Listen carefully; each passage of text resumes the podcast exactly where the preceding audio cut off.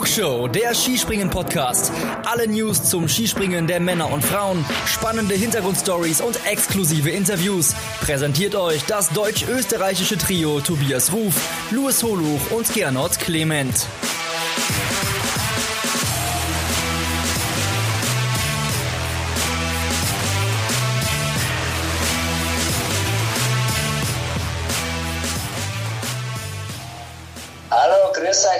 Flugshow-Hörer, da ist David Goldberger und ich bin natürlich voll motiviert, äh, dass ich wenigstens das Medaillentipp-Gewinnspiel der Flugshow gewinnen werde, weil ich glaube, dass ich der Einzige bin, der was alles richtig hat.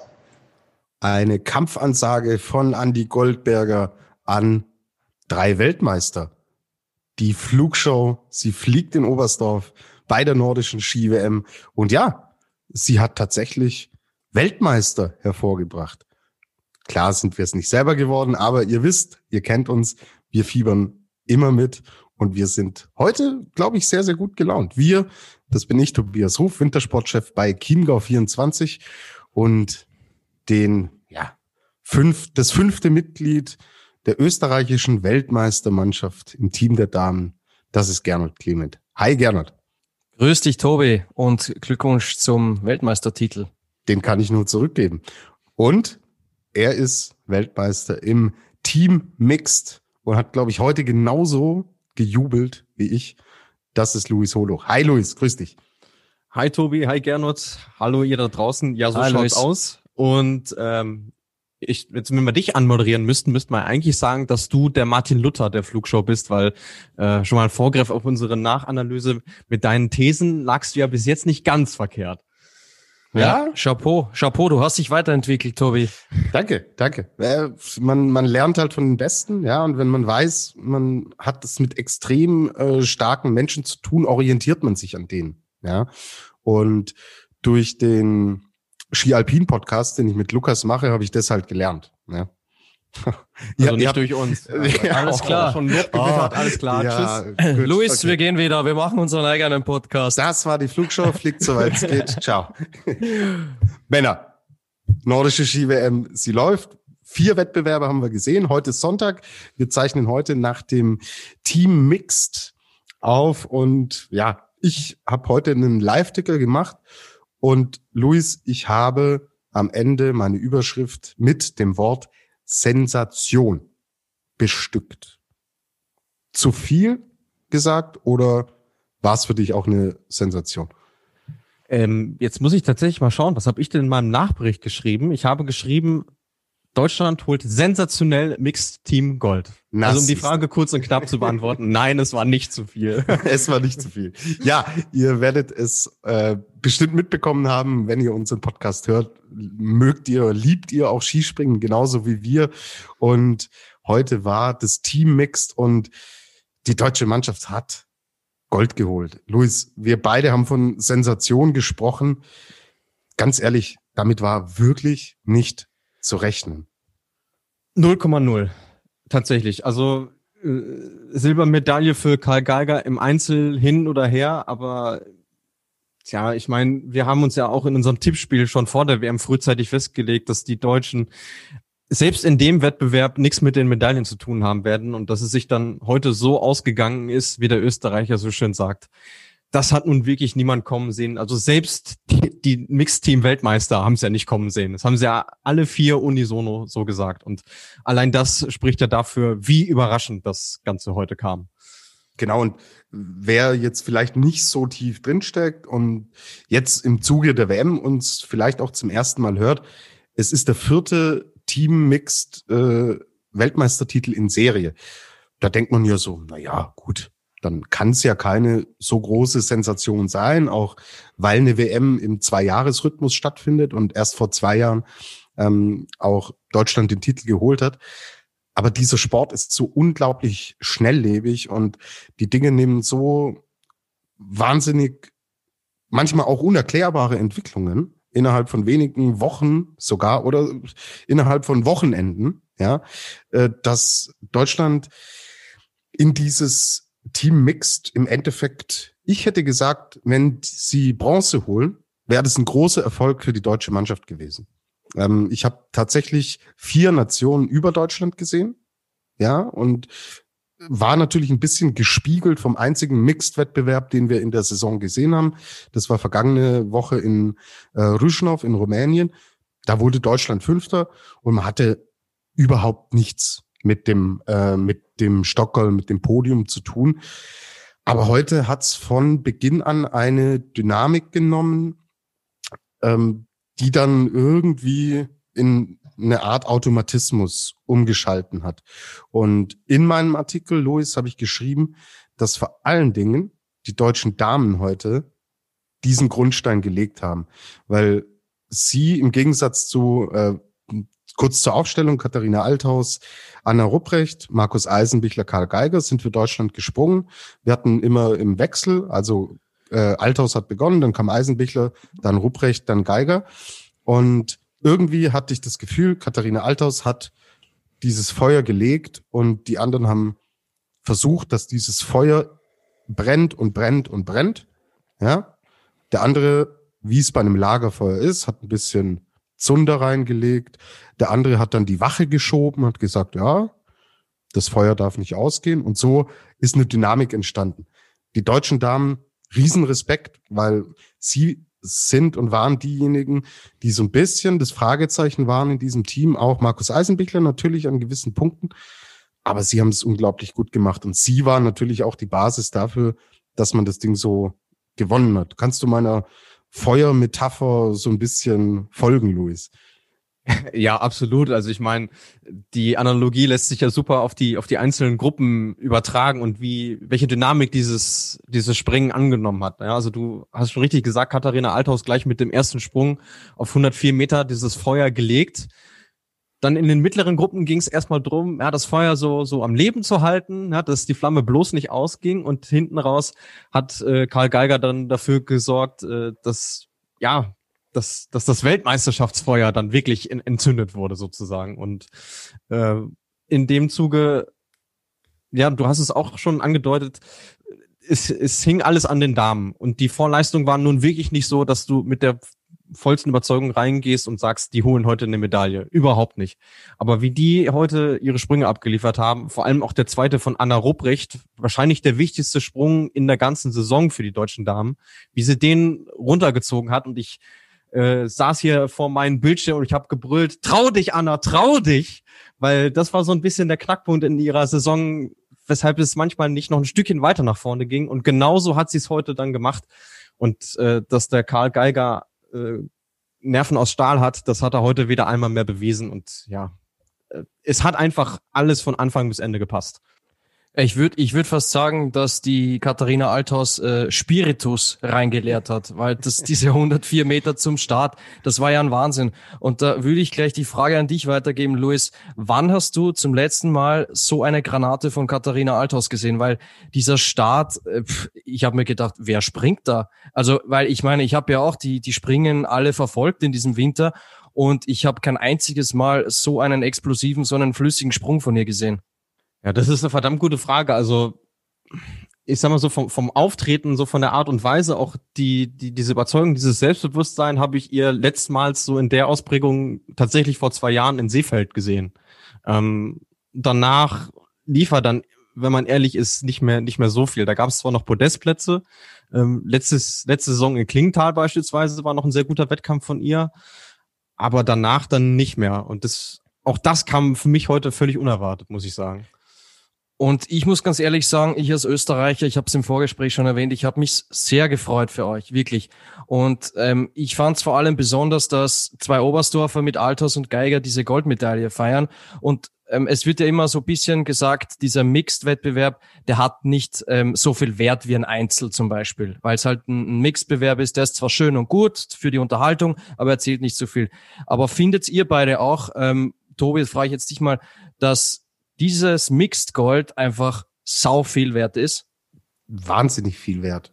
Also wenn man sieht, woher diese Mannschaft kommt, bei den Herren, bei den Damen und was sie am Ende des Tages draus macht, ist von der Wertigkeit nicht ganz auf einem, auf einem Einzeltitel. Also das will ich schon auch da, dazu betonen und dazu extra sagen, weil denkt an die wirklich allergrößten Namen im Skispringen, über die Dinge, über die man auch in 20 Jahren noch spricht. Es gibt viele, die in einem Team Weltmeister werden, weil du natürlich auch mit einer Performance, die sich vielleicht in einem Einzelwettbewerb um Platz 10 bewegen würde, kannst du am Ende eine Goldmedaille haben. Deswegen sehe ich Teamtitel generell, egal ob das jetzt ähm, Teamspringen der Damen, Teamspringen der Herren, Team Mixed ist, sehe ich von der Wertigkeit immer unter einem Einzeltitel. Das impliziert es ja selber, weil ich so wie ich es gerade aufgeführt habe. Aber mit der Ausgangsposition ist das eine Sensation. Und das kann man von der Wertigkeit unter einem Einzeltitel, äh, unter einen Einzeltitel stellen, aber nicht, nicht wirklich weit weg wie von einer normalen Goldmedaille, die man, die man sonst holt. Äh, ja, würde ich mich auf jeden Fall anschließen. Ich, ich glaube, also wenn wir jetzt von dem Titel sprechen, ähm, ist der sicherlich in, in der Wertigkeit nicht, nicht zu vernachlässigen. Ähm, vor allem was jetzt auch die mentale Komponente nochmal angeht, weil anders als jetzt in Seefeld gehen wir jetzt erst in die zweite WM-Woche. Und du weißt nie, was das äh, in dir nochmal auslösen kann. Das gibt dir ja nochmal ein ganz neues Selbstbewusstsein, wenn du weißt, hey, ich habe einen Titel geholt. Das ist ein wesentlicher Unterschied im Vergleich zur WM in Seefeld vor zwei Jahren, wo das Mixed halt quasi der krönende Abschluss war. Mhm. Wo du es zwar noch mit in die restliche Saison nehmen kannst, aber für die WM spielt dann halt keine Rolle mehr. Aber ich finde gerade diesen Unterschied zu einem Einzeltitel ähm, oder zu, einem, zu einer einzelnen Medaille, ähm, um das mal dahin auszuweiten, hast du heute bei den Norwegern, Norwegerinnen, Österreicherinnen, Österreichern gemerkt, dass die sich nicht so wirklich über ihre Medaillen heute gefreut haben, weil das Ziel eben schon in diesem Wettbewerb halt auch der Titel war und dann gibst du dich eben nicht so schnell mit Silber äh, und Bronze zufrieden, gerade wenn du den ganzen Wettbewerb auch sehr nah an Gold eben dran warst. Ja, absolut. Ähm, für mich auch noch echt extrem wichtig, guter Punkt, den du angebracht hast, dass man das nicht hinten rauslaufen lässt, sondern sagt, wir bauen es so ein bisschen in die Mitte ein, ja, vom Übergang von der normalen auf die Großschanze. Und sorry, wer sich den Wettbewerb angesehen hat, was er an sportlicher Klasse mitgebracht hat, was er an Dramaturgie mitgebracht hat und das natürlich das deutsche Team mit zwei Oberstdorfern zu Hause diese Medaille holt. Wer jetzt noch sagt so, ah ja gut, Damen-Skispringen, das ist halt Beiwerk, ja, der hat den Schuss nicht gehört. Weil das, ganz großer Sport, super Performance von allen, die da heute mit dabei waren, die da ganz vorne für ein ganz tolles und spannendes WM-Erlebnis gesorgt haben. Und vielleicht, hoffentlich ist der eine oder andere Verantwortungsträger aufgewacht, weil das einfach eine coole Konstellation ist, die wahnsinnig viel gibt und wahnsinnig viel mitbringt. Aber Tobi, jetzt, jetzt muss ich dich schon nochmal fragen. Ich meine, du kennst ja Karl Geiger auch schon sehr lange, hast auch schon viele Interviews mit ihm geführt. Ähm, diese Leistungsexplosion jetzt zur Heim-WM, die hat nicht jeder so erwartet. Umso beeindruckender ist es ja, dass er jetzt schon zwei Medaillen geholt hat. Jetzt, jetzt frage ich dich mal, wie, wie, sehr, wie sehr freut man sich da für ihn? ähm, dass er jetzt genau bei den wichtigsten Ereignissen bei der Heim-WM dann so abliefert? Freude ist riesig, weil er vom Gesamtpaket natürlich auch alles mitbringt. Es ist sportliche Klasse, es ist eine unglaublich sympathische Erscheinung, die er mitbringt. Und ja, er ist ein Gesicht halt dieses, dieses Teams. Ja, und natürlich auch dieser Weltmeisterschaft. Weil ihr müsst euch überlegen, Deutschland steht jetzt am Sonntag bei drei Medaillen. Ja, die nordischen Kombinierer haben Silber geholt im Team, was so letztlich auch zu erwarten war, weil sie seit Jahrzehnten extrem stark sind. Alles andere, da steht halt Karl Geiger mit drauf. Und mich freut's für ihn wahnsinnig, weil ich genau weiß, was ihm seine Heimat bedeutet, was ihm auch ähm, sein Sport bedeutet, auch wenn er emotional natürlich von einer anderen Ebene daherkommt, wie ein Markus Eisenbichler jetzt zum Beispiel. Ja, aber ähm, dieses, diese Liebe zum Skispringen, die ist da und dafür hat er als kleiner Junge angefangen in Oberstdorf, äh, sich die Schanzen hochzuarbeiten und jetzt ist er zu Hause und hat da die Medaillen und jetzt auch eine goldene um den Hals. Boah, es ist extrem cool, woher dann diese, diese Abgezocktheit kommt, dass er immer zu den Highlights voll da ist. Es ist, glaube ich, innere Ruhe, es ist Selbstzufriedenheit, es ist ein Punkt, nie aufhören, an sich zu glauben, an sich zu arbeiten und immer versuchen, weiterzugehen. Und ich, wir hatten es ja in der WM-Vorschau. Ich hatte ihn ja in der Normalschanze per se mit seinem, Ab, äh, mit seinem Ab Absprung, der extrem kraftvoll ist und der dir auf einer Normalschanze sehr gute Grundvoraussetzungen gibt. Hatten wir ja schon gesagt, haben wir ihn auf der Rechnung. Er kennt natürlich auch die Anlage. Ich habe es damals ja auch gesagt, diese Normalschanze in Oberstdorf, hm, die kennen halt nicht viele. So, die Großschanze kennen sie alle, weil du jedes Jahr zu Gast bist. So. Es sind alles Komponenten, die du reinbringst. Er hat die Gunst der Stunde einfach genutzt und diese Coolness, puh, die ist schon echt bemerkenswert, weil er hat's in Planitzer gemacht, wo du vier Durchgänge runterbringen musst und wo du auch als letzter oben stehst. Und heute kannst du zu Hause Weltmeister werden.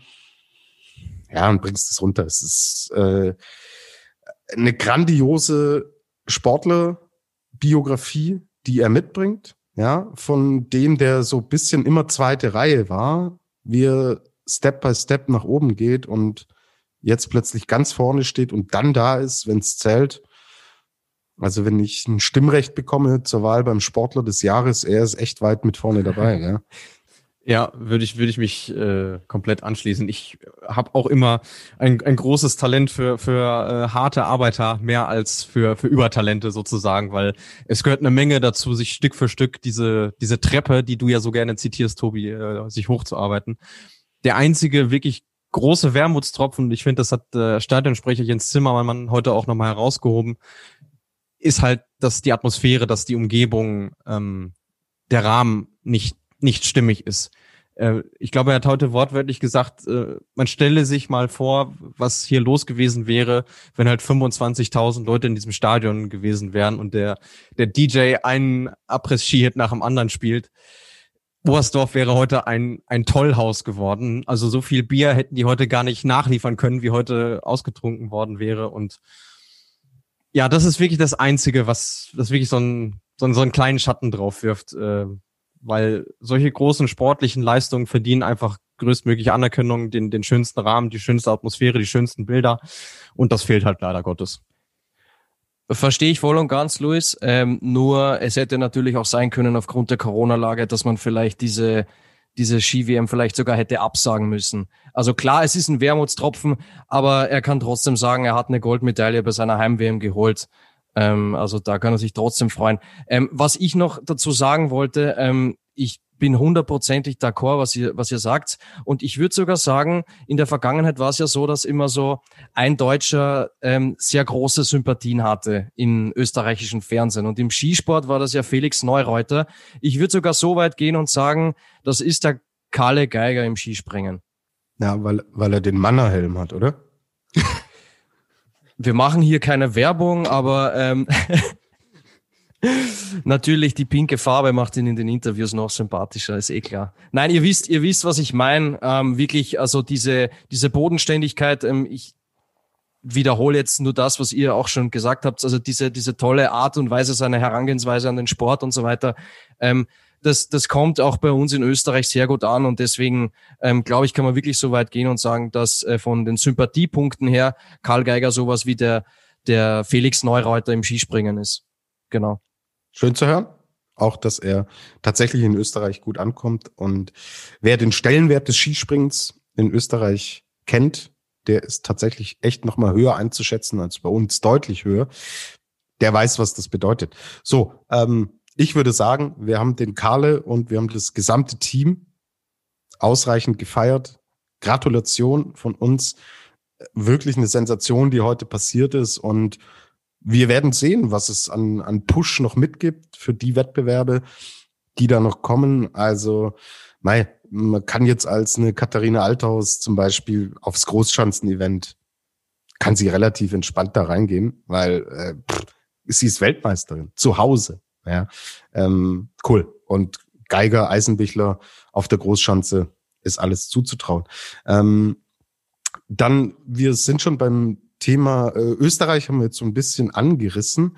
Und ich möchte jetzt über ein zweites Gesicht dieser WM sprechen, das meiner Meinung nach für viele Geschichten, für tolle sportliche Performance, für unglaubliches Fairplay und unglaublich sportliche Größe in meiner äh, äh, Perspektive gesorgt hat, die Gott sei Dank eine Goldmedaille hat, die vielleicht noch eine zweite Goldmedaille oder zumindest eine zweite Medaille hätte, aber sie hat sie nicht. Und es geht jetzt um Marita Kramer und es geht um den ersten Wettbewerb, den wir gesehen haben im Skispringen bei dieser WM. Und zwar das Springen von der Normalschanze bei den Damen. Marita Kramer lag in Führung nach dem ersten Durchgang. Der zweite Durchgang lief und vor ihr gab es dann eine Entscheidung, die sehr stark diskutiert wurde und bis zu einem Protest der österreichischen Mannschaft geführt hat. Gernot, nimm uns vielleicht in der Chronologie erst nochmal mit, ähm, wie es dann auch ausgegangen und geendet ist. Und danach äh, möchte ich euch beide so ein bisschen um eine Einschätzung bitten, äh, wie ihr das seht und ja, ähm, was es für sie dann vielleicht auch bedeutet. Mhm. Ähm, ja, gleich mal vorneweg, aus regeltechnischer Sicht hätte ich ganz gern, dass der Luis das dann bewertet, weil der ist da tiefer drin im Thema, was dieses äh, Gate hin und her Geschiebe betrifft.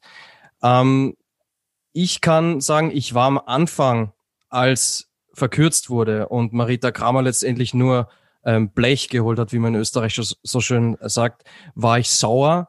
Ähm, aber fünf Minuten später habe ich mir gedacht, hm, es fehlen 4,4 Punkte auf die Goldmedaille. Sie war viel zu spät, äh, sie hat keinen Telemark gemacht und das sind im Endeffekt genau die Gründe, warum sie nicht Gold geholt hat. Und ich finde, in erster Linie sollte man da schon die Schuld bei sich selbst suchen, weil man sieht auch bei dieser Luke, äh, hätte der Sprung gereicht, um Gold zu holen. Und ähm, das fand ich halt sehr, sehr bemerkenswert, dass sie sich dann im Interview als wirklich als einzige als einzige im ÖSV-Lager hingestellt hat und gesagt hat, ja, zu spät, kein Telemark, dann wirst halt Vierter. Ich hab's ja vor dem Wettkampf auch schon gesagt. Und das mit 19 Jahren zu sagen, das finde ich unglaublich reif, unglaublich erwachsen. Ähm, deswegen, das, das fand ich wirklich toll. Das soll auch an der Stelle wirklich herausgehoben werden, weil ähm, von offizieller Stelle, finde ich, hat man sich da nicht sehr erwachsen verhalten. Ähm, ich weil auch, auch aus dem Grund finde ich, weil am nächsten Tag stand ja schon der Teamwettbewerb an und ich glaube mit so Protesteinlegen und so Sachen, äh, das kann negative Auswirkungen haben auf die Stimmung innerhalb der Mannschaft. Ähm, das arbeitet im Kopf. Ich meine, du hast ja nicht mal 24 Stunden Zeit, den, den ersten Wettkampf zu verarbeiten. Ähm, dementsprechend ja, ich will jetzt gar nicht näher darauf eingehen, was da sonst alles noch so passiert ist, aber ich will herausheben, dass es wirklich sehr, sehr erwachsen war, wie Marita Kramer da reagiert hat. Und ähm, sie haben ja dann am, am nächsten Tag auch bewiesen, dass sie das, dass sie das gut äh, verkraftet haben. Also da muss man wirklich sagen, Chapeau Marita Kramer, dass sie da so erwachsen agiert hat, so kurz nach dieser großen Enttäuschung. Genau. Wer es nicht mitbekommen hat, der zweite Durchgang ist durchgelaufen, sie war in Führung, ist als letzte dann runtergegangen und die Jury hat entschieden, war es eine, Luis? Das, das war, nur eine. eine. War eine, eine. Okay, dann ja. vor der letzten Springerin, oh, ja, also ein Beigeschmack ist schon dabei. Ja, ähm, klar, sie sagt, sie trifft ihn nicht, die Landung hat nicht gepasst und wenn das passt, wird sie Weltmeisterin und kann mich dir anschließen, gerne. Die Courage zu haben, zu sagen, ja, ich bin schuld, nicht die Jury ist schuld. Respekt, ganz große, ja. ganz große äh, Charaktereigenschaft, die sie da gezeigt hat. Und du hast es angesprochen, Gernot, ähm, einen Tag später gab es dann die Goldmedaille und das ist natürlich auch ein echtes Statement von ihr, vom gesamten Team und ist eine Goldmedaille, die wir aber schon so auf dem Zettel haben. Also sie haben schon das abgerufen, was sich die ganze Saison über angedeutet hat. Ja, es hat sich schon angedeutet. Ähm, ich muss aber dazu sagen, dass ich bei der Vorschau auf die WM schon davon ausgegangen bin, dass im Team Eva Pinkelnick springt, die ja wirklich in, in Rüschnow auch fulminant zurückgekehrt ist in den Weltcup. Ähm, dem war dann nicht so und deswegen hätte ich eigentlich gedacht, okay, mit Gold wird's schwer. Ähm, aber vielleicht kann ich dazu eine kleine Geschichte erzählen, die ganz interessant ist. Daniela Jaraschko-Stolz ähm, mit ihren 37 Jahren äh, hat sich sofort auch um Marita Kramer gekümmert, hat sie getröstet und so weiter. Und sie war dann dafür verantwortlich äh, für diesen Goldschwur. Sie hat gesagt, Mädels, wir holen im Team Gold und äh, an uns führt kein Weg vorbei.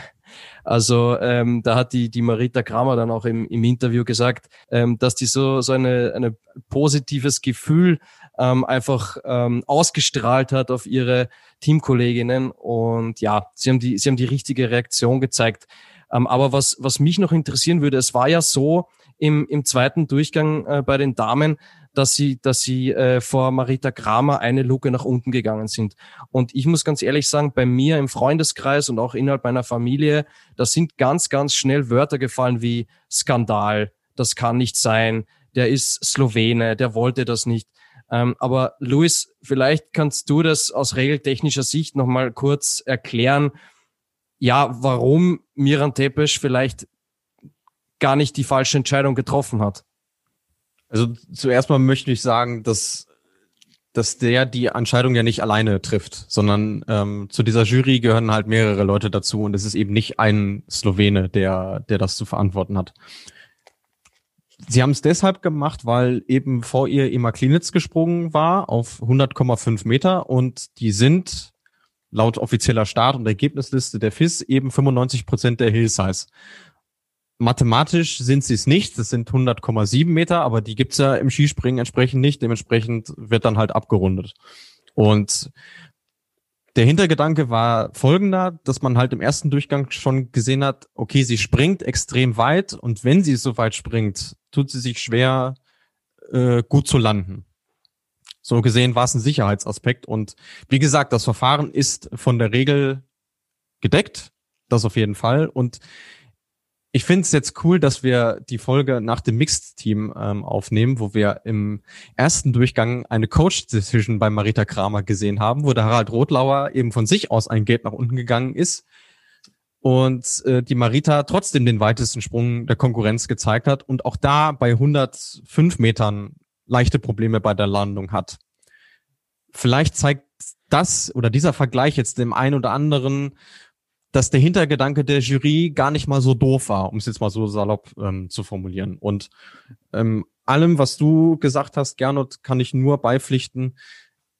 Wir sprechen hier von einer 19-Jährigen, die ja bis vor zwei Wochen noch führende im Gesamtweltcup war, dann disqualifiziert wurde und dann ein Corona-Wirrwarr hinter sich hat und trotzdem als Top-Favoritin zur WM fährt dann führt die nach einem ersten Durchgang mit einem absoluten Sahnesprung, hauchzart und lässt sich eigentlich auch, äh, sagen wir mal, was die Herangehensweise an den Sprung angeht, von dieser Verkürzung nicht aus der Fassung bringen, sondern sie sagt einfach, ja, sie hat technische Fehler gemacht und hat in der Stunde ihrer schmerzvollsten Niederlage die Größe, das zuzugeben.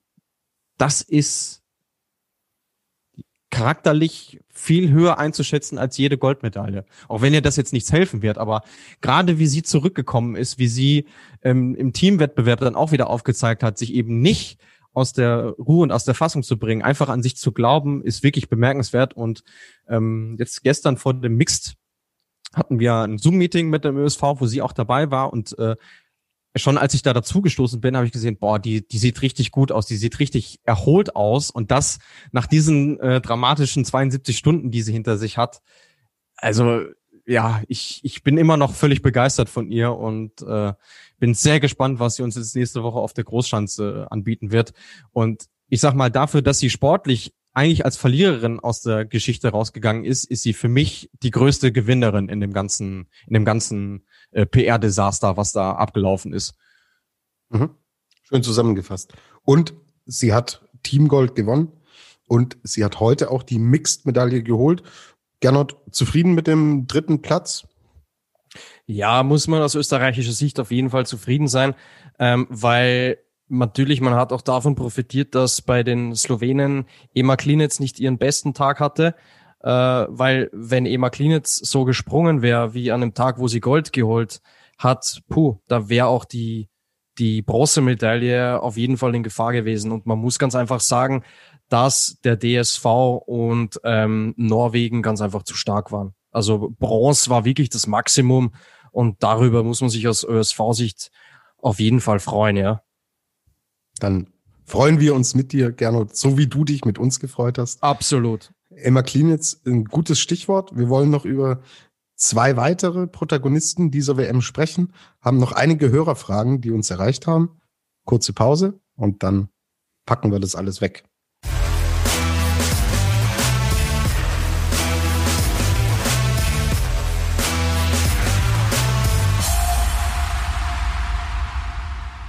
Die Flugshow, sie ist zurück mit einer WM-Sonderausgabe und wir sind schon emotional heute geworden, aber an Emotionen im Skispringen, finde ich, hat eine Dame vorgelegt, die echt nicht zu den Top-Favoritinnen gezählt hat und im ersten Wettbewerb die Goldmedaille für Slowenien gewonnen hat. Ich spreche von Emma Klinitz, wir haben sie gerade schon angesprochen, waren Luis tolle Bilder, die wir von ihr gesehen haben und sportlich das, was sie auch die ganze Saison über angedeutet hat und ja, wie eine WM so läuft, ähm, das Mixed äh, angesprochen.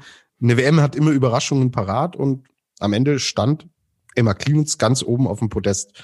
Wie hast du es gesehen? Wie hast du es verfolgt? Ähm, warst du emotional auch so mitgenommen, wie es ich war?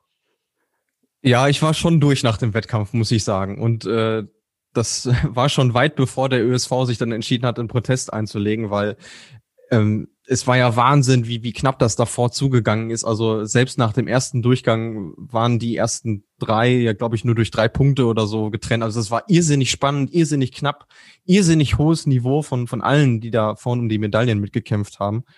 Und ja, bei Ema war es tatsächlich quasi das Gegenteil von der Marita. Die ist halt zweimal oder zumindest einmal exzellent gelandet und einmal gut gelandet und dann war die Ausfahrt vielleicht nicht ganz lupenrein. Aber was bei ihr gestimmt hat, waren einfach die, die, die Sprünge, die, die Überzeugung, die Verbindung in das Flugsystem. Und ich meine, dass sie es prinzipiell drauf hat, das, das wusste man vorher auch schon. Ähm, und ihr hat sicherlich ganz gut getan, dass sie nicht als Favoritin in dieses Rennen gegangen ist, weil ähm, normalerweise, und das habe ich ja in der Vorschau auch schon versucht anzudeuten, war es dann so, ja, wenn sie eben die, die, die gehypte quasi war, die haushohe Favoritin, dann ist es für sie dann doch irgendwie nach hinten losgegangen.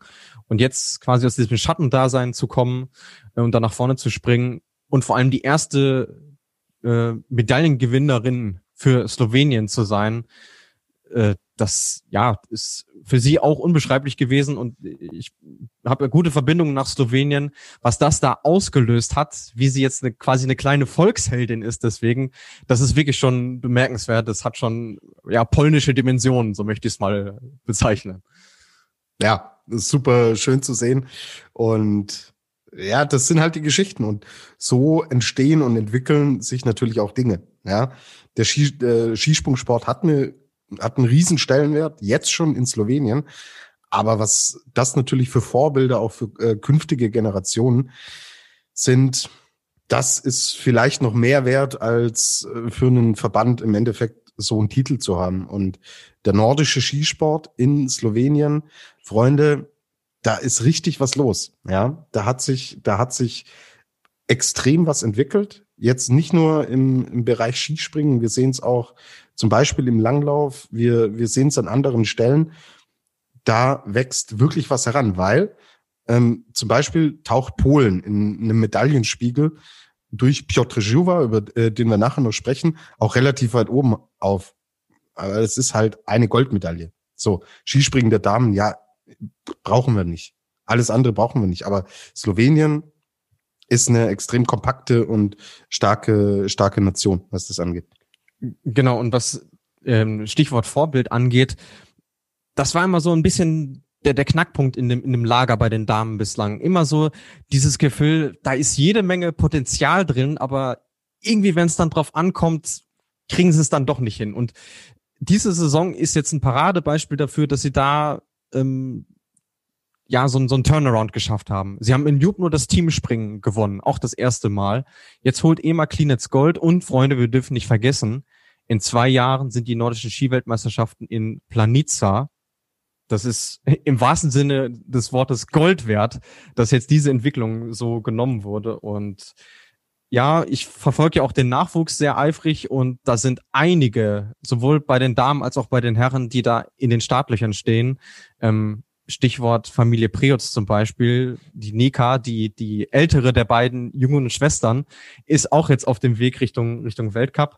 Und ja, das, da ist viel richtig gemacht worden. Und wenn sie es jetzt tatsächlich schaffen, diesen Übergang vom, äh, vom Jugendbereich in den Seniorenbereich hinzubekommen und dann jetzt noch Richtung große Titel zu greifen, das, da löst sich dann ein Riesenhype aus. Vor allem, wenn man bedenkt, ähm, wie die Saison für die Slowenen eigentlich angefangen hat. Also wir haben hier Woche für Woche über Katastrophenleistungen geredet, zumindest bei den Herren. Plus dann noch diese schrecklichen Vorfälle bei der Skiflug-WM in Planica. Und jetzt äh, haben wir eine slowenische Weltmeisterin. Äh, das ist wirklich bemerkenswert. Absolut. Also tolle Entwicklung, schön zu sehen. Und wir haben natürlich auch eine Medaille bei den Herren mit Angela Nischek, der dann die Bronzemedaille von der Normalschanze gewonnen hat. Ich hätte sie heute im Mixed, habe ich sie tatsächlich höher gesehen, war ich auch nicht der Einzige. Unter anderem Martin Koch hat, glaube ich, auf Slowenien getippt. Auch die Gerti, ja, ein ausgewiesener Skisprung-Experte. Mit dem Tippspiel läuft so nicht so, ja, aber ähm, kommen die Videos gut an, was uns äh, ja das, freut. Ja, absolut. absolut. Außerdem ist es Gertis erste WM. Also Das stimmt, ja. Und, Kriegt und, sie noch Freund, Welpenschutz, ja. und Freunde, Gerti muss nicht mit Wissen überzeugen, sie muss gut aussehen und lieb sein und das ist sie. So, Das stimmt, Äh, absolut. genau. Aber ähm, Slowenien ist dann relativ deutlich doch Vierter geworden heute. Und wir hatten es vorhin, als wir mit Gernot auch über das österreichische Team gesprochen haben. Emma Klinitz gewinnt die Goldmedaille, Luis, ähm, von der Normalschanze. Dann kommt das Team, sie holen die Silbermedaille, ja, aller Ehren wert, aber auch da war bei ihr so ein leichter Bruch drin, der sich heute, finde ich, noch extremer gezeigt hat. Glaubst du, es hat echt krass bei ihr gearbeitet? Weil sie war die ganze Saison ja eigentlich da vorne mit dabei. Und solche Leistungseinbrüche, äh, erklär's uns mal. Also ich fand's, ich find's auffällig. Ja, wobei ähm, ich finde, es gibt schon eine Parallele zum, zum Hinzenbach-Wochenende. Wenn wir uns da mal zurück dran erinnern, ähm, da hat sie am ersten Tag den Sieg wirklich ganz knapp verpasst. Ähm, und dann wollte es mh, an den anderen beiden Tagen nicht mehr so richtig äh, bei ihr zusammenlaufen. Und ich meine, ähm, die war jetzt das erste Mal in so einer Situation, dass der Hype wirklich riesig war. Ich will gar nicht wissen, wann die eigentlich ins Bett gekommen ist nach dem Wettkampf. Ähm, und dann hast du natürlich am Folgetag erstmal so ein bisschen bisschen Erschöpfung und dann nach dem Ruhetag vor allem auch einen Spannungsabfall. Und die Spannung jetzt zu einem Mixed-Wettbewerb wieder hochzufahren, sicherlich schwierig. Vor allem, ähm, sie war jetzt auch das erste Mal da äh, mit dabei bei einer Weltmeisterschaft, auch wie für die Gerti eine völlig neue Erfahrung, muss man auch erstmal verpacken. Ähm, ja, und ich glaube, jetzt im Nachhinein wird man ihr da auch nicht böse sein drum, dass es nicht so gelaufen ist. Vor allem der vielgelobte Bor Pavlocic hat jetzt auch nicht seinen allerbesten Tag gehabt. Also den kann man da auch noch mit auf die Rechnung schreiben. Ähm, aber das äh, wird spätestens morgen, wenn es dann auf die Großschanze geht, dann auch wieder abgehakt sein. Ich finde es auch grundsätzlich total beeindruckend, ähm, dass die Slowenen wirklich schon echt überzeugt haben bei der Weltmeisterschaft. Ähm, Luis, ich würde gern von dir wissen ähm, bezüglich dieses Mixed-Bewerbs heute. Ähm, der Tobi hat es gerade schon angesprochen, diese Treppe bei Emma Klinitz war ja so, ähm, sie wurde Weltmeisterin, ähm, dann wurde sie schon im Team, hat sie schon ein bisschen Schwächen gezeigt und heute den ersten hat sie ja leider äh, komplett verhaut. Ähm, also es ist doch so ein bisschen so eine kleine Negativspirale, sagen wir mal, nach ihrem WM-Titel. Es ist natürlich viel, was auf sie einprasselt und so weiter, aber ähm, die sind ja extrem stark auch in der Breite, die Sloweninnen. Ich denke da an eine Urscha Bogatay, an eine Jenea Bretzel. Äh, ja, weiß ich nicht, hätte es vielleicht auch Sinn gemacht, eine von den beiden im Team aufzustellen? Wie, wie denkst du darüber? Ja, durchaus. Vor allem, also was ja erstmal so ein bisschen überraschend angemutet hat, war, dass äh, Jenea Britzel im Damenteam gar nicht mit dabei war. So, da hat sich aber dann rausgestellt, okay, das war eine, eine teaminterne Abmachung, ähm, dass der, der, der Trainer Soran Supancic eben gesagt hat, äh, ein äh, Verb, Bewerb von der Normalschanze springt äh, Jenea Britzel, also eben das Einzel, weil sie sich in der Vorausstattung durchgesetzt hat und im Team ist dann Spieler Rogel mit dabei. Ähm, eine von den beiden wäre sicherlich eine Kandidatin für heute gewesen. Bogatay prinzipiell nicht. Vor allem stilistisch hat sie leider doch Defizite gegenüber den anderen beiden. Aber ja, ich denke mal, es wäre auch schwierig zu verkaufen gewesen, wenn du deine Einzelweltmeisterin dann eben nicht äh, ins, ins Team geschickt hättest. Ähm, was sicherlich auch der Grund war, weshalb Polen eben trotzdem, äh, obwohl sie von vornherein keine Medaillenchancen hatten, äh, Piotr Żyła geschickt haben. Äh, sie haben dann gesagt, okay, das ist prestigeträchtiges Event, äh, wir wollen da mit dem ersten Anzug auflaufen und deswegen hat man das wahrscheinlich nicht gemacht. Aber ich glaube, wenn wir äh, abschließend nochmal zurückblicken, was während der Skiflug-WM da im slowenischen Verband los war, ähm, und jetzt quasi den Sprung zum Zwischenfazit machen und die Slowenen haben drei Medaillen, einmal Gold, einmal Silber, einmal Bronze. Ich glaube, vor zwei Monaten hätte das der slowenische ba Verband ähm, genauso unterschrieben. Ja, absolut. Und ähm, ist wirklich eine Entwicklung, die perspektivisch, ich denke, nach Oberstdorf auch mit den völligen unklaren Plan, vor dem wir stehen, ja, ähm, kann man diese Saison mit den vielen Highlights so langsam auch austrudeln lassen und sagen, es gibt auf jeden Fall Dinge, auf die wir aufbauen können. Und hey, es sind Olympische Spiele. Das ist dann natürlich nochmal eine andere Nummer. Ein Jahr später, Luis hat es angesprochen, die Weltmeisterschaften dann auch zu Hause in Slowenien. So, Freunde, also ich bin 36 Jahre alt. Ja? Ich sind, sind, sind schon ein paar Jährchen auf der Uhr. Und es gibt einen, der ist nur zwei Jahre jünger als ich. Und ich finde es immer schön zu sehen, so gefühlt Altersgenossen sportlich so performen zu sehen. Und ich finde, er hat einfach, also ich liebe ja Eisenbichler im, äh, im, im Zielbereich, der immer alles kommentiert und die im Endeffekt das Interview schon äh, gibt, bevor er überhaupt gefragt wird.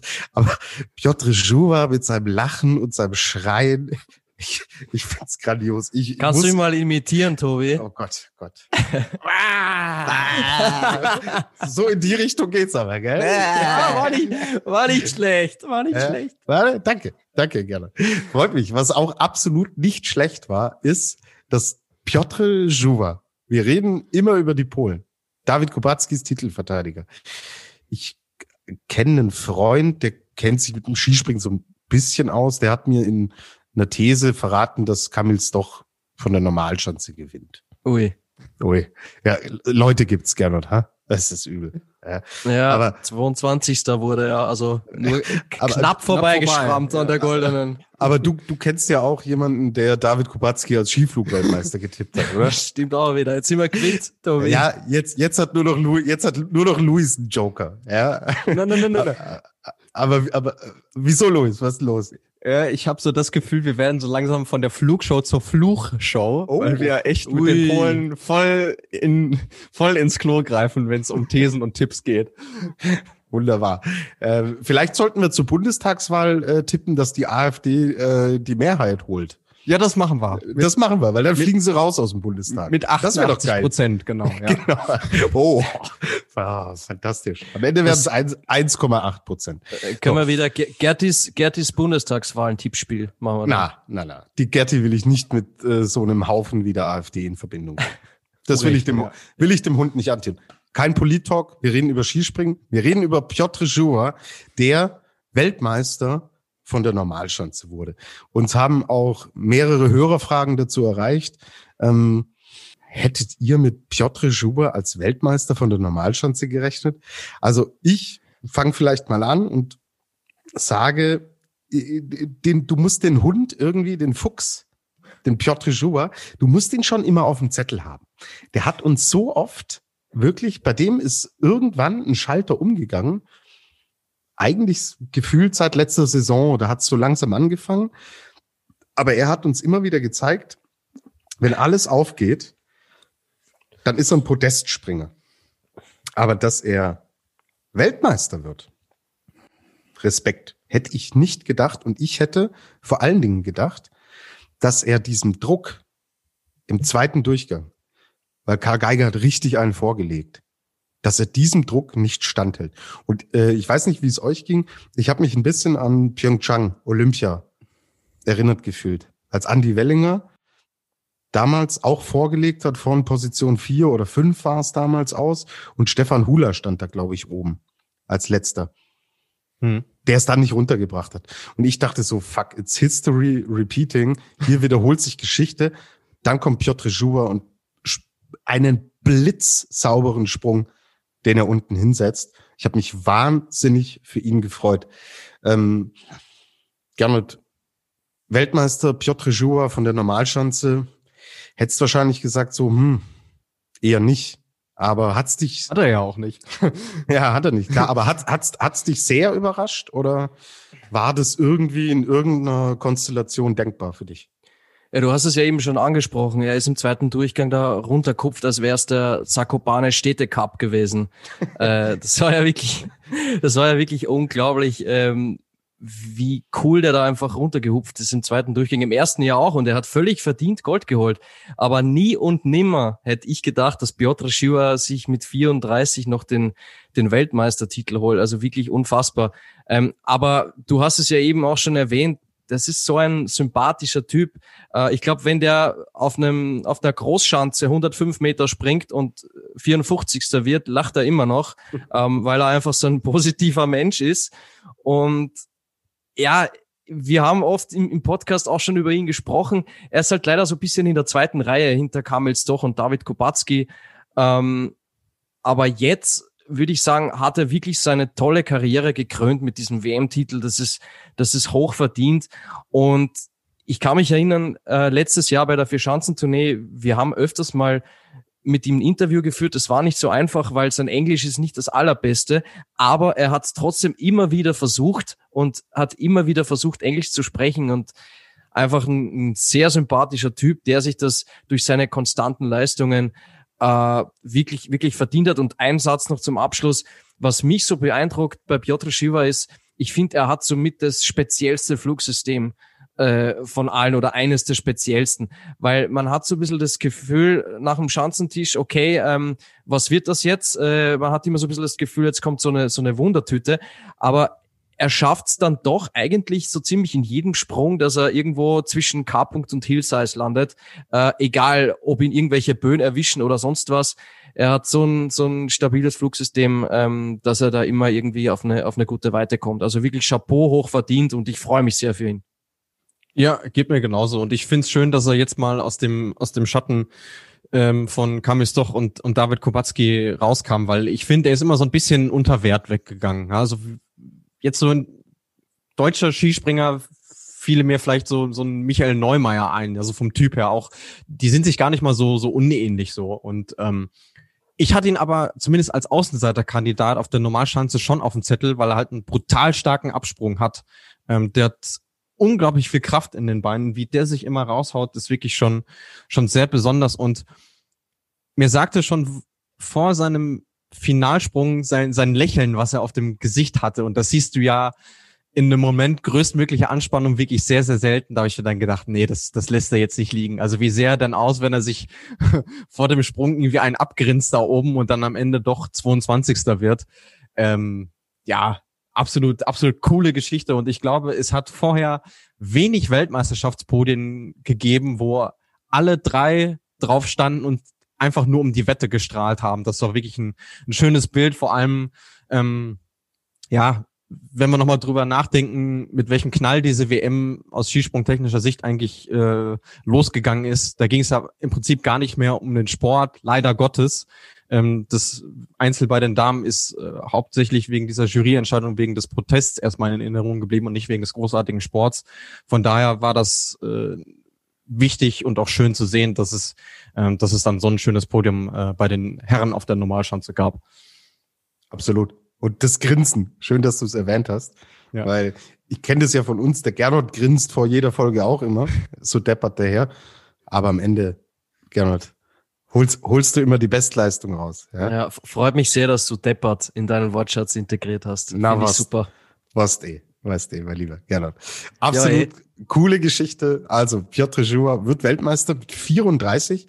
Und das ist halt dann natürlich auch so ein Signal in einem Sport, wo wir oft Tendenzen gesehen haben, wo Youngster plötzlich extrem jung auf eine extrem hohe Bühne kommen und man dann so ein Gefühl hat, wenn es natürlich auch so Beispiele wie jetzt, ohne ihm zu nahe zu treten zu wollen, Gregor Schlierenzauer ist einer, wenn nicht sogar der größte aller Zeiten, ja, der dann aber ab einem gewissen Alter irgendwie abbaut. Dass man aber auch eine ganz andere Entwicklung nehmen kann. Und woran ich so bei Piotr Juba immer so ein bisschen denken muss, ist zum Beispiel ein Pius Paschke. Der immer, den wir, den wir, den kannten wir erster Durchgang Oberstdorf, erster Durchgang Garmisch, nationale Gruppe. Da ist er immer mal wieder aufgetaucht. Und der hat sich so langsam jetzt festgebissen, war tatsächlich sogar auf Medaillenkurs nach dem ersten Durchgang. Aber jetzt ohne ihm irgendeinen Rucksack mitgeben zu wollen. Aber das wäre zum Beispiel auch so eine Geschichte, wo man sieht, vielleicht ist so einer, über den wir in zwei, drei Jahren hier sitzen und sprechen und sagen, ja krass, der Paschke ist Weltmeister. Das wäre halt so eine Joa-Geschichte. Finde ich extrem cool. Und ähm, die Freude da unten, das ganze Team auch mit dabei. Er war sonst immer auf der anderen Seite, hat unten gewartet und hat sich auf Kubacki oder äh, Stoch drauf geworfen. Und dann fällt er da rein in dieses Oberstdorf-Logo und macht äh, Welt, Welt, Weltklasse. Echt jetzt, und, ja. Und, und, bevor das untergeht, weil du ihn ja ganz am Anfang unseres äh, dieses kleinen Themenblocks erwähnt hast, Markus Eisenbichler, der scheint ja irgendwie so, zumindest international gesehen, irgendwie der Best Buddy von Piotr Jura zu sein, weil der tatsächlich der erste von den Nicht-Teamkollegen war, der dem auch gratuliert hat und sich tierisch für ihn gefreut hat. Also, ja. Vielleicht gibt der, der Piotr dem, dem Markus ja ähm, Nachhilfeunterricht im, im Gitarre spielen. Das kann ja auch sein, dass es so die Freundschaft entstand. Wir wissen ja, der, der Piotr ist ja ein begeisterter Gitarrenspieler. Das, glaube ich, ist auch so ein Mitgrund, warum der so ein ruhiger, besonnener Typ ist dass der ständig seine Gitarre auf den Hotelzimmern mit hat, weil er einfach immer nicht, nicht am Handy sitzt, sondern eine tolle Beschäftigung hat. Oder es kann natürlich sein, ähm, die Eisenbichlers äh, sind ja im Chiemgau als Familie eine Institution. Vielleicht äh, hat irgendeiner aus dieser Familiendynastie eine Schafherde und er wusste nicht, wie er die einfängt und dann kam, ja, okay, Gottes Willen, tut mir leid. Auch an alle Hörer, tut mir leid. Aber ey, Leute, Piotr Żywa, Weltmeister von der Normalschanze. Super geile Geschichte. Und dann würde ich sagen, gehen wir auch zu den Hörerfragen noch über und schauen mal, was ihr uns fleißig eingeschickt habt. Es kam super viel. Vielen, vielen lieben Dank dafür. Marius Schuster hat gefragt, eure Meinung zur Juryentscheidung vor dem Sprung von Kramer. Ich denke, Marius, haben wir ausführlich drüber gesprochen. BTS, Ekat, Hyro, Dancing Queen. Wart ihr überrascht, dass Shua Weltmeister wurde? Haben wir auch drüber gesprochen. Date 1896 hat uns das auch gefragt. Ähm, Markus Eisenbichler Best, die Lea, hat gefragt, wie fandet ihr die Eröffnungsfeier? Ich habe sie nicht gesehen, Lea. Ich auch nicht. Ich, ich hatte keine Zeit, die zu schauen. Äh, Gab es oh, eine? Luis, Luis. Ja. Er hat sie gesehen, er hat sie gesehen. Ich, Jetzt kommt ja, die Antwort. Auch nicht komplett. Und äh, ich, ich muss sagen, jetzt an der Stelle, ich bin ja schon ein bisschen äh, enttäuscht von euch, weil ähm, bei uns ein redaktionsinterner Liebling ist ja Oberst Bürgerme Oberstdorfs Bürgermeister Klaus King. Oh, schöne Grüße an der Stelle. Ich hätte ähm, mir schon von euch irgendwo gewünscht, dass ihr euch zumindest seine Eröffnungsrede anhört, weil das war schon spektakulär.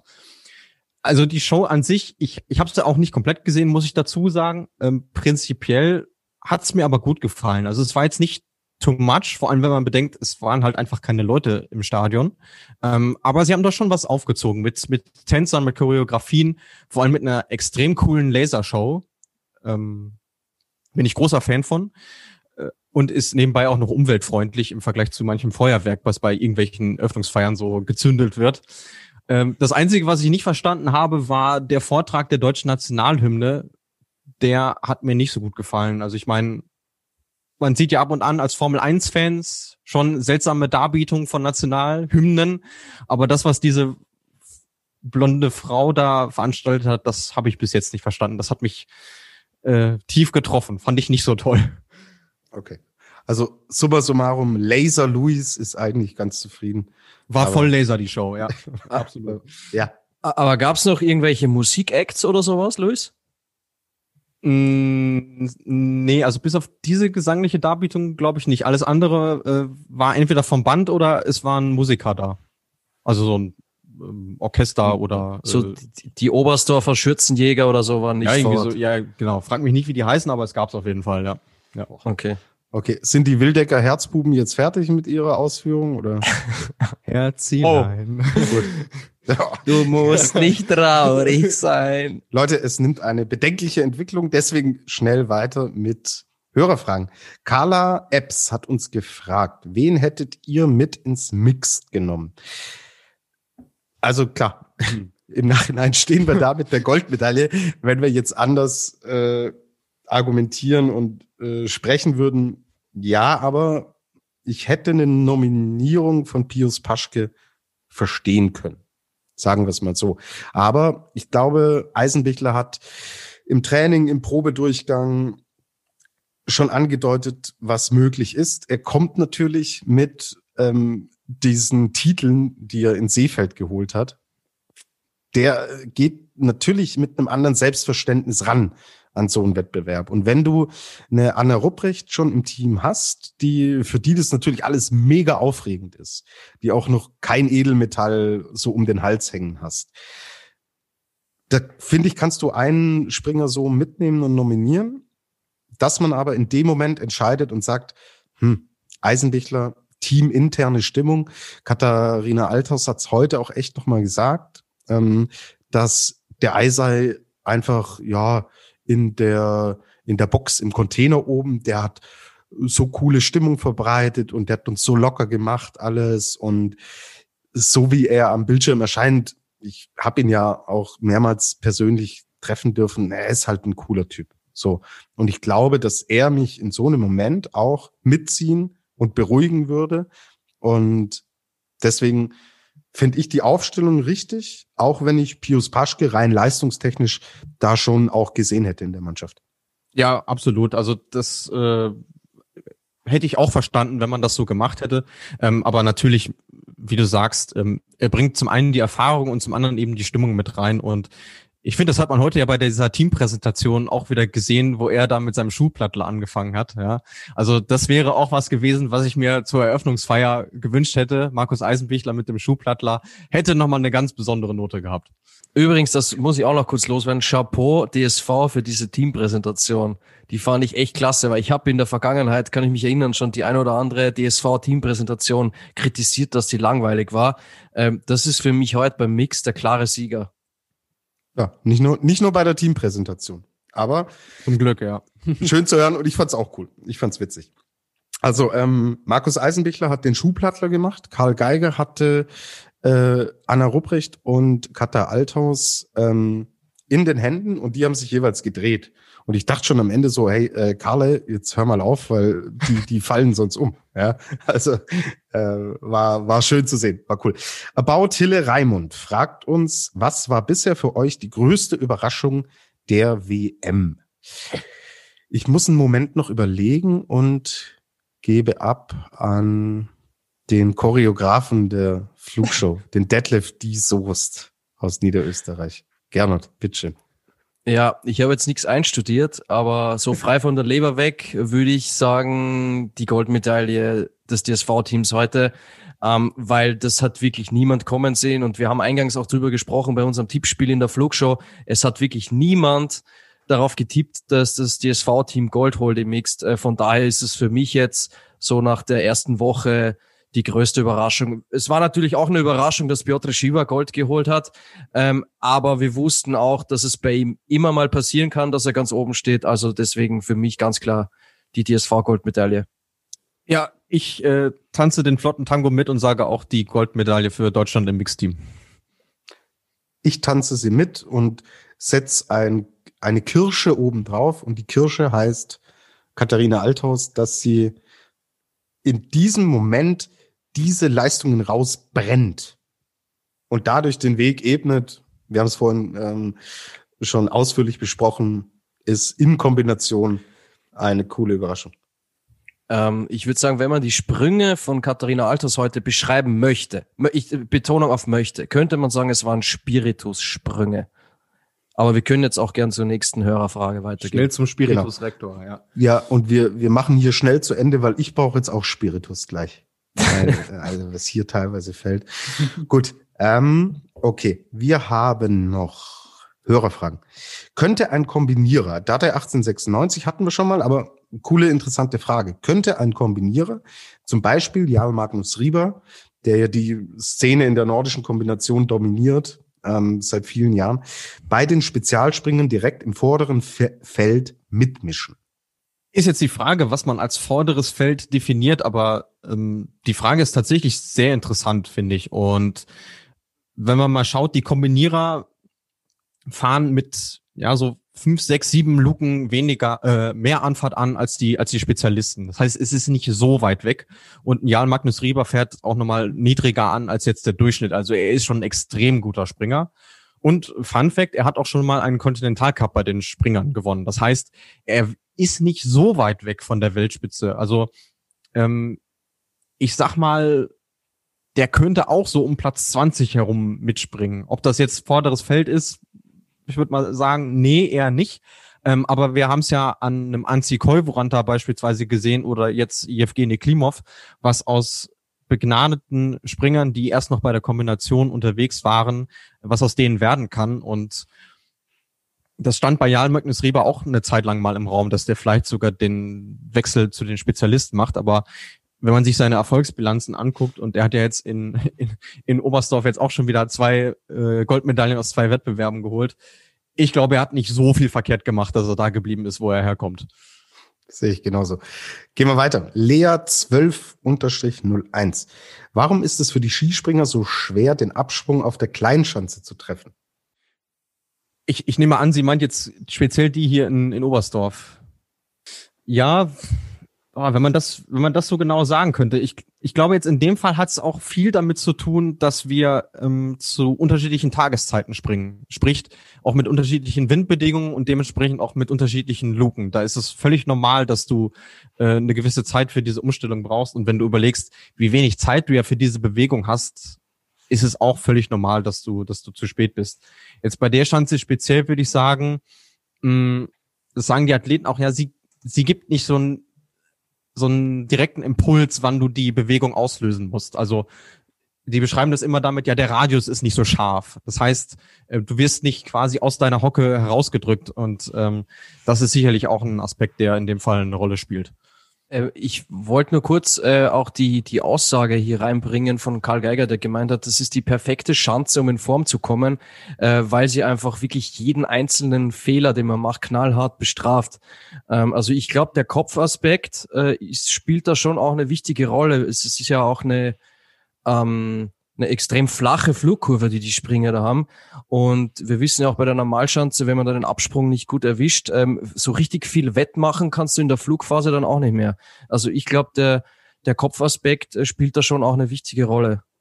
Mhm, absolut. Und die Punkte, die du aufgeführt hast, gerade was die Thermik angeht, was die Anlauflänge angeht, Christoph 2198 hat auch gefragt, ob es bei Eisenbichler und Granerüth, er spricht jetzt vom Springen von der Normalschanze, ob es da an den Verhältnissen oder an was anderem lag im ersten Durchgang. Es war so ein Zusammenspiel ein bisschen von allem. Wir wissen, die Thermik, die ändert sich in Oberstdorf mit fortschreitender Zeit und die Anlauflänge war entsprechend niedrig.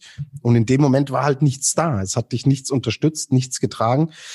Deswegen waren beide im Endeffekt ähm, im ersten Durchgang relativ weit weg. Halver Igne Granerüth dann knapp echt vorbei an einer, an einer Medaille. Äh, fantastischer zweiter Sprung und er ist noch nicht fertig. Also wir haben heute recht wenig über ihn gesprochen. Die ganze Saison natürlich extrem viel über ihn, zu Recht auch, aber wir werden ja natürlich mindestens noch eine Folge bringen zur WM. Ich glaube, der Name wird noch fallen. Und das dann auch im Zusammenhang mit einem Einzeledelmetall heute mit der Mannschaft hat er sehr überzeugt und hat die Silbermedaille geholt. So, eine Frage haben wir noch. Jan 00715. Was mir auffällt, ist, dass die Judges, also er meint die, die Kampfrichter, auch bei guten Sprüngen beziehungsweise der Landung niedrig bewerten. Luis, findest du es insgesamt zu niedrig, wie bewertet wurde jetzt in diesen ersten vier Wettkämpfen, die wir gesehen haben? Äh, ich finde, das muss man differenzieren. Jetzt heute im Mixteam-Wettkampf äh, habe ich soweit keine Einwände gehabt. Ähm, auch bei beim Einzel der Herren fand ich es äh, im Grunde genommen okay.